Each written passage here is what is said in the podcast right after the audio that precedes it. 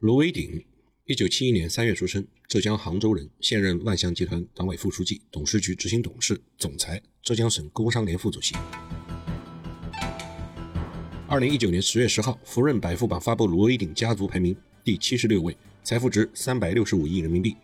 二零二零年五月十二日，以二百零五点七亿元财富位列二零二零新财富五百富人榜的第一百三十五位。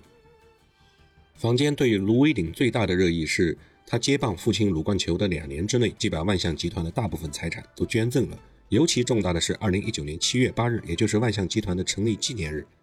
卢伟鼎郑重宣布，将万象集团公司截止二零一八年审计报告的资产全部捐赠给卢冠球万象事业基金。之前他还曾捐出过自己所继承的万象三农全部股权，价值大概五十亿人民币，设立了卢冠球三农扶持基金慈善信托。还因此成为了中国首善，登上了福润慈善富豪榜榜首。万象三农本身并不是上市公司，但是他控制了万象德农和承德露露等上市公司的股权。卢伟鼎的父亲就是著名的浙商卢冠球，他用四十八年的时间创立了一个营营收破千亿、产业遍及世界各地、布局二十余家上市公司的庞大的万象帝国。在第一代浙商群体中，卢冠球也是令人尊敬的存在。他曾经有一段令人动容的名言。我每天工作十六小时，按每天工作八小时计，我已经活过一百二十岁了。二零一七年，卢冠球因病去世，他的儿子卢伟鼎这个时候逐渐的出现在了公众的视线之中。二零一七年十一月三日下午，万象集团董事会召开特别会议，一致通过实际控制人卢伟鼎为万象集团的法定代表人，担任董事长、首席执行官。当天，万象集团的公司法定代表人也变更为卢伟鼎。卢冠球有三女一子。一九七一年出生的卢伟鼎是老幺，也是鲁冠球唯一的儿子。生于一九七一年的卢伟鼎继承了父亲的勤奋，在二十三岁的时候就出任万象集团的总裁位置。和他父亲专注于汽车领域的不同，卢伟鼎非常重视在金融领域的开拓。在他的主导下，万象一九九五年就成立了通联资本，一九九六年成立万象租赁，拿下第一张金融牌照；一九九九年成立万象期货，拿下期货牌照；两千零一年设立万象控股。将万象旗下的深圳通联、万象租赁、万象期货、通联创投等等持有金融牌照的相关公司一并归入。二零零二年开始进军保险行业，参与筹建民生人寿。二零一六年六月，随着银保监会核准卢伟鼎出任民生人寿的董事长，卢伟鼎成为国内最年轻的前期董事长。卢伟鼎毕业于中国农业大学，但坊间对他最多的传言是他曾经是一个叛逆少年。也不知道这是哪家媒体的首创，绘声绘色地描述了小鲁喜欢在公路上飙车。有一次呢，老鲁在一辆狂奔的大卡车后面看到了骑着摩托车上演生死时速的儿子，随后便决定把高中还没有读完的卢伟鼎送到新加坡去读书，还临别赠言给他说：“别给老子丢人。”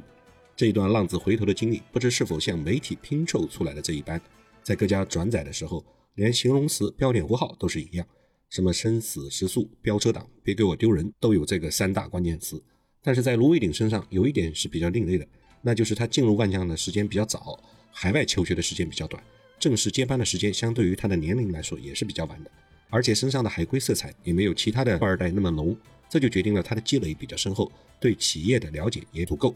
于是成就了他在浙商接班人中间处于举足轻重的纲顶位置。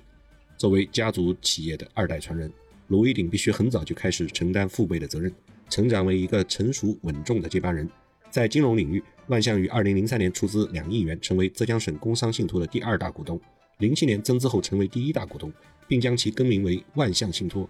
而基金牌照则是万象最晚涉足的领域。2010年，万象通过参股浙商基金，将这一牌照收入囊中。到目前为止，万象系取得了除券商之外的几乎所有的金融牌照。掌握了万象前朝、承德露露、万象德农、顺发恒业等四家上市公司的控制权，并参股了华谊兄弟、广汽集团、新合成等等十八家 A 股或者港股的上市公司，布局有宋大教育、上安信等十四家新三板挂牌的公司。当然，其中相当一部分上市公司的股权已经捐赠到基金会了。小鲁接班之后的捐赠金额折合人民币将近五十亿，确实做到了相当的慈善，倒并不全是家族基金的模式。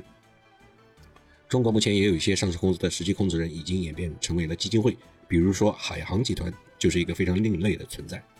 卢伟鼎生于一九七一，今年五十周岁。他的接班始于二零一七年卢冠球的先逝，到目前为止已经四年了。从万象的发展来看，去年继续以超过一千三百亿元的营收居于浙商的前列领跑，应该是颇为成功。值得一提的是，万象集团在农业上还有深刻的布局，从事了种业研发、远洋捕捞以及海洋产品深加工等等。现在有七家公司，其中有上市公司三家，直接带动了四十多万的农民致富。相信未来万象集团一定能够与时俱进，超越自我，面向未来，成就百年基业。